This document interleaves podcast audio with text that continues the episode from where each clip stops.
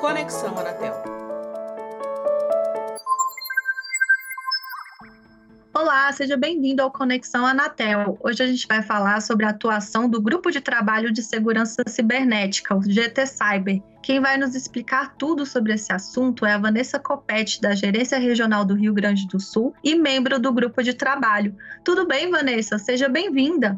Olá, Vanessa. É um prazer estar aqui e poder compartilhar com você e com todos os ouvintes do Conexão Anatel um pouquinho dos nossos esforços do GT Cyber.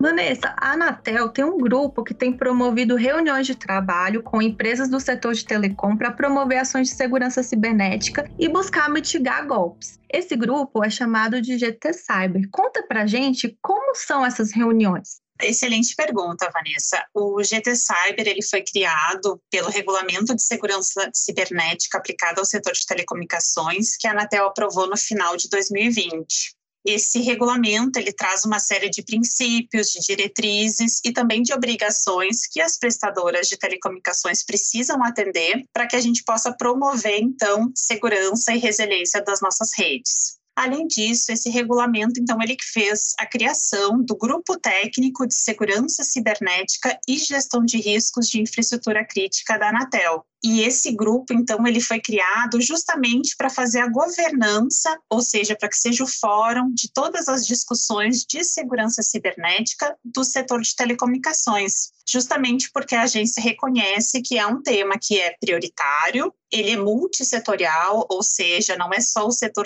público sozinho que pode né, enfrentar todos os desafios, ele precisa do engajamento do setor privado, que inclusive faz a operação né, dessas redes, e também precisa da comunidade técnica, expertise da academia, para que a gente possa, então, endereçar essas questões. Além disso, né, a gente reconhece que é um tema transversal e até mesmo na agência são várias várias áreas que enfrentam esse desafio sob diferentes perspectivas e também é multidisciplinar. Então, a gente precisa aí do aporte de vários ramos de conhecimento para que efetivamente, então, possamos endereçar essa temática. O GT Cyber, ele nasce com um rol bastante extenso de atribuições, que vão desde o acompanhamento dessas obrigações criadas pelo regulamento, mas também tem outras de bastante relevância, como, por exemplo, ações de capacitação, promover ações de conscientização dos consumidores, dos usuários, promover estudos e, inclusive, reavaliar e prover subsídios para que a agência possa, então, adotar requisitos adicionais para fazer a manutenção, operação de redes e, eventualmente, inclusive, requisitos para o processo de certificação e homologação de equipamentos. Só em 2021, né, nós realizamos mais de 50 reuniões no âmbito do GT Cyber. Ele é composto por uma estrutura que a gente chama de plenária, que seria o seu grupo executivo, que é responsável pelas uh, deliberações. E, além disso, a gente tem formalmente quatro subgrupos técnicos, que é onde é feita né, e é, são construídas essas decisões e trata-se do grupo de política de segurança cibernética e gestão de riscos de infraestrutura, o subgrupo técnico de compartilhamento de informações e boas práticas, o subgrupo técnico de equipamentos, fornecedores e requisitos, e mais recentemente também criamos um, um subgrupo técnico específico para tratar a questão das fraudes no SMS. E outros órgãos ou entidades participam dessas reuniões? Certamente que sim, né? Não temos como tratar desse tema sozinho. Então, o próprio regulamento ele traz algumas diretrizes para a composição do grupo, né? Ele diz então que ele é composto pelas prestadoras com poder de mercado significativo. Hoje, claro, Oi, Telefônica, TIM e Sky, além da Anatel. E além disso, o regulamento também traz uma previsão falando que, franqueando ao superintendente coordenador, que é o superintendente de controle de obrigações da agência, a possibilidade de fazer o convite temático, conforme as discussões que estão ocorrendo. Além disso, o próprio regulamento ele diz que as discussões e as deliberações elas se pautam pelo diálogo e consenso, mas que cabe né, a, a decisão final ao superintendente coordenador e, eventualmente, recurso também ao conselho diretor. Na plenária do GT Cyber, nós temos então a Anatel, essas prestadoras com poder de mercado significativo, e também foi de comum acordo, né, foi decidido conferir um assento para a representação das prestadoras de pequeno porte, que hoje ele é ocupado pela Associação Brasileira das Prestadoras de Serviços de Telecomunicações Competitivas, a Telcomp. Além disso, nos seus subgrupos, então, a gente tem uma participação mais flexível, mais fluida, vinculada, então, à pertinência temática dos assuntos que são tratados nesses subgrupos. E como, por exemplo, eu posso citar que nos nossos subgrupos técnicos nós temos a participação do Centro de Estudos, Resposta e Tratamento de Incidentes de Segurança no Brasil, o CERT-BR. Nós temos participação também da indústria, né, fabricantes de, de equipamentos e associações representativas. E também temos a participação da academia. Além disso, nós também promovemos diálogos técnicos, né, seja com o Centro de Prevenção, Tratamento e Resposta de Incidentes Cibernéticos do Governo, né, o CETIRGOV, com o Banco Central, com empresas do setor financeiro, com a Autoridade Nacional de Proteção de Dados e até mesmo diálogos internacionais, com esse objetivo que a gente possa compartilhar informações, trocar experiências e, a partir disso, avaliar e reavaliar a atuação da Anatel na matéria. Vanessa, qual a importância das pessoas protegerem suas informações pessoais e bancárias? Um primeiro elemento bastante relevante é que a gente tem que lembrar que golpes sempre existiram, né, e eles vão continuar a existir. E por isso que a gente precisa estar consciente dos riscos, das medidas de prevenção e também como agir caso a gente constate, né, que foi que foi envolvido ou sofreu uma fraude ou que um dado nosso foi vazado todo e qualquer dado ele pode ser utilizado para a prática de um crime e também quanto mais dados disponíveis, né, mais fácil para o criminoso praticar esse crime. Então a gente tem que cuidar e redobrar os cuidados com os dados, né, para que eles para que evitar que eles sejam utilizados para a prática do crime, seja contra nós próprios ou contra qualquer pessoa dos nossos relacionamentos, né? É muito comum a gente ter conhecimento de fraudes que usam então o nosso nome ou a nossa foto ou tem algum elemento algum dado nosso para praticar uma fraude contra amigos, contra familiares, contra colegas, utilizando dessa relação, que é justamente o que a gente chama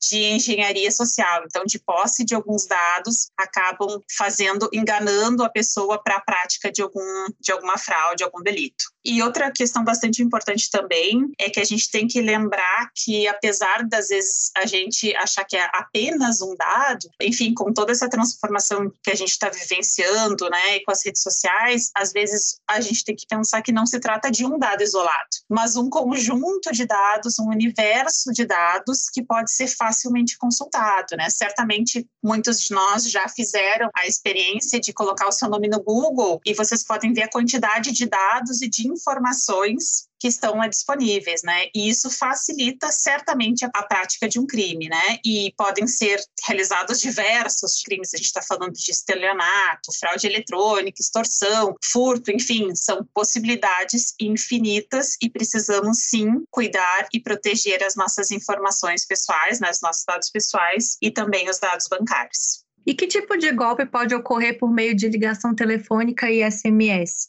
Bom, a gente não tem como listar exaustivamente todos esses crimes, né? Todas essas possibilidades de golpe e também tem que sempre lembrar que ao fechar uma porta, né, ou a gente tentar conseguir evitar um tipo de fraude, certamente uma nova vai surgir. Mas o nosso objetivo, né, inclusive no âmbito das discussões da agência, é que a gente vá adotando todas as medidas possíveis para tornar as fraudes, né, cada vez mais difíceis e fechando todas as portas que a gente for encontrando. Então, assim, para comentar alguns tipos de fraude, uma fraude que foi constatada recentemente, né, a, essa prática relacionada à fraude do motoboy, em que uma pessoa se passando por um colaborador de uma central telefônica de um, de um banco, né? Ele entrava em contato com uma pessoa, fazia todo, todo aquele direcionamento, às vezes inclusive usando o URA, né? Aquela, o atendimento digital para que a, a, ligação fosse o mais fidedigna possível, mais parecida possível com a própria central daquele banco que a vítima, né, uh, tem, tem um serviço, daí dizia diziam, né, inúmeras possibilidades de roteiro, mas um desses roteiros é que a pessoa estavam constatando, por exemplo, o uso indevido, queriam confirmar alguma compra ou alguma coisa, e quando a pessoa dizia, não, mas eu não, realizei, não realizei essa compra, ou poderia ser um roteiro que envolvesse a transação, uma transação, um PIX para uma, uma terceira pessoa, e quando a pessoa, então, dizia que não tinha participado daquilo ou, ou não confirmava essa ação, ela dizia, bom, então, né, o seu cartão foi, foi clonado, ou a sua conta foi clonada, e assim senhora precisa entregar o seu cartão e dava instruções e orientava, né, dizendo que o motoboy ia retirar o cartão, orientava como cortar cartão, inclusive só dizia para preservar o chip e que o motoboy do banco, especificamente para esses casos, retiraria esse cartão. E a partir então desse chip que era preservado, na verdade era a única parte do cartão que não poderia ser preservada, né, no caso de fraude de, ou de uma clonagem, eles a partir disso então conseguiam fazer inúmeras fraudes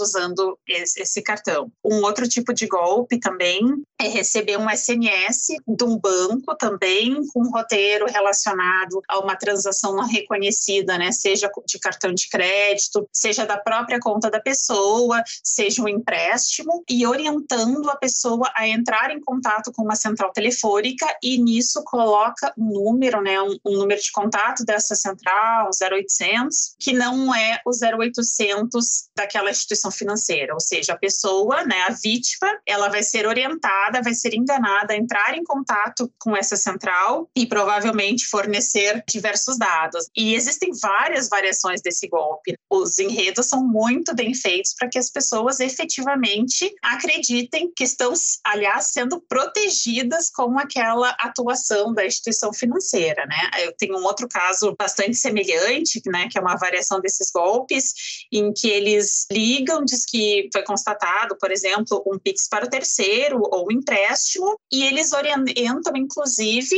a pessoa a baixar no seu celular um malware que vai dar o controle para aquela pessoa, né, para o criminoso do seu, do seu dispositivo, por exemplo, do seu celular, e a partir disso ele consegue ter acesso às contas, a, às contas bancárias da pessoa, da vítima. Ou seja, os criminosos estão sempre buscando novos enredos, novas técnicas, né, para garantir então que essas fraudes, né, esses golpes possam ser praticados. Então a gente tem que estar muito atento, reconhecer, a, primeiro ter consciência dos riscos, reconhecer as medidas que podem ser adotadas e eventualmente, infelizmente, num caso de golpe, né, saber como agir. E quais ações com outros órgãos ou entidades podem ser tomadas para a prevenção e combate às fraudes? A Anatel, especialmente no, no, âmbito do grupo do GT Cyber, mas não só no âmbito do GT Cyber, ela tem adotado ações com esse objetivo, né, de prevenir e combater as fraudes, né?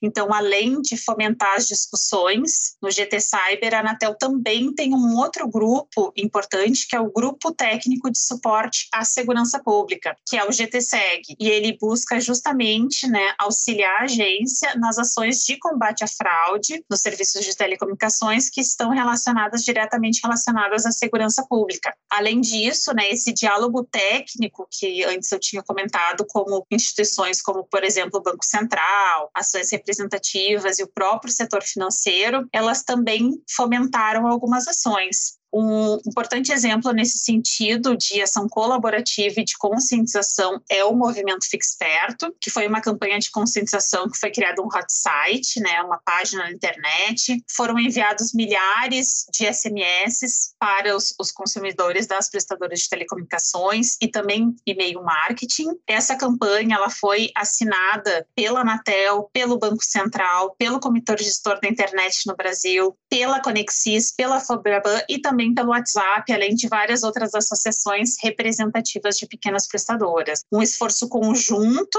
né, para enfrentar um desses importantes desafios, que é justamente a questão da conscientização. Aproveito para convidar todos os ouvintes a acessar www.fe, né, as iniciais de Fique Esperto, .seg.br, que é justamente o site com dicas de proteção das contas, proteção de dados pessoais e uma grande quantidade de outras dicas para conhecer principalmente utilizar, né, colocar em prática e também divulgar. Um outro exemplo de ação colaborativa foi o atendimento pelas prestadoras né, de telecomunicações de uma demanda do setor financeiro, que era justamente para realizar o bloqueio de chamadas nas suas redes que utilizavam né, fraudulentamente os números das centrais telefônicas dos bancos, porque as, os bancos eles não realizam esse tipo de contato com os consumidores, eles não fazem ligação ativa dessas centrais. Então, Então, o objetivo era que justamente que os cidadãos eles não fossem enganados com técnicas que permitem ali mascarar, falsificar o número do terminal que originou a chamada. Então, na verdade, o consumidor ele poderia estar recebendo uma, uma ligação que não era do banco, mas a partir de algumas técnicas ele visualizava inclusive o número da central do banco, né, fazendo crer então que ele estava sendo legitimamente acionado pelo próprio banco e acabava caindo num golpe.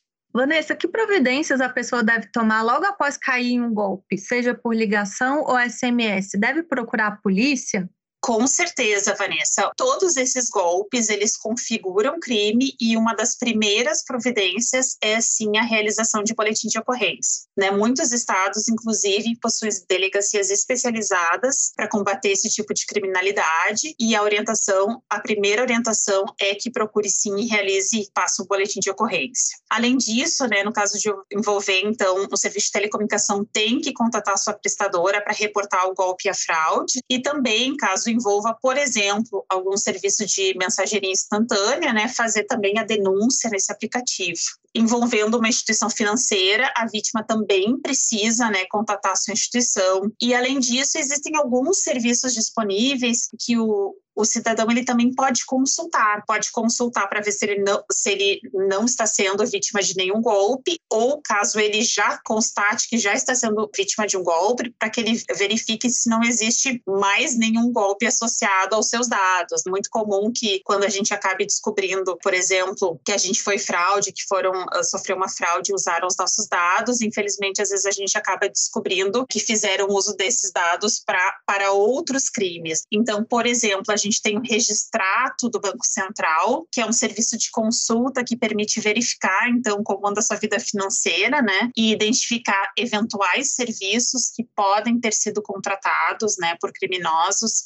utilizando os seus dados. Além disso, também existe uma ação específica das empresas do setor de telecomunicações para consultar linhas pré-pagas ativas que foram cadastradas, né, no, no CPF e pode ser acessado pelo site cadastro cadastropré.com.br e também os consumidores podem procurar os serviços de proteção crédito para verificar alguma pendência né, de algum golpe que também uh, sofreram e cujos seus dados foram utilizados. Vanessa, a Anatel tem apoiado iniciativas relacionadas à conscientização dos consumidores em suas redes sociais. Você poderia nos dar algumas dicas para proteção de dados pessoais?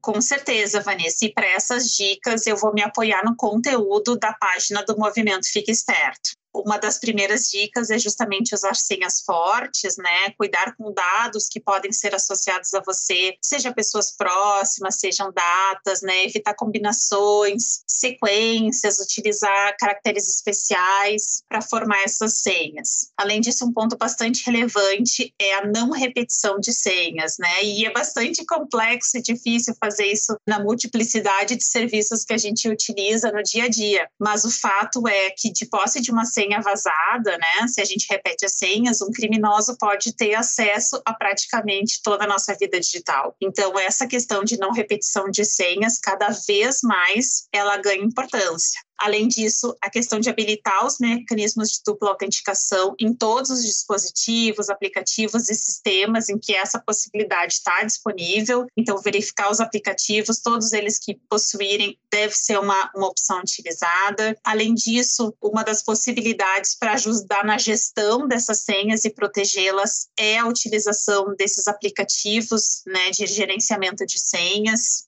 Além disso, a gente tem que cuidar para nunca fornecer senhas, pins e outros né, códigos de segurança por telefone ou respondendo a uma mensagem. É importante ressaltar que as prestadoras de telecomunicações e também as instituições financeiras elas não solicitam esses dados dessa forma e é justamente esse uma das maneiras, né? Essa é uma das maneiras que os criminosos eles acabam obtendo essas informações é justamente criando um enredo e fazendo pessoa voluntariamente entregar esses dados, né? Um, um golpe bastante famoso durante a época da pandemia foi justamente o recebimento de mensagens, né, e de ligações de criminosos que se passavam, né, por servidores, inclusive do Ministério da Saúde, que estavam iam fazendo pesquisas relacionadas ao coronavírus e pediam justamente para que a pessoa, por exemplo, fornecesse a sua senha, o seu PIN, né, inclusive às vezes o seu segundo fator de habilitação. Então, assim, muito cuidado essas empresas e esses órgãos não solicitam essas informações dessa forma, né? E claro, lembrando que mais uma vez os criminosos eles criam todo um enredo bastante factível no sentido de enganar a pessoa, no sentido de lubridiar e fazer é, que ela voluntariamente acabe entregando essas informações. Um outro ponto importante é não clicar, não abrir mensagens, links e anexos que não são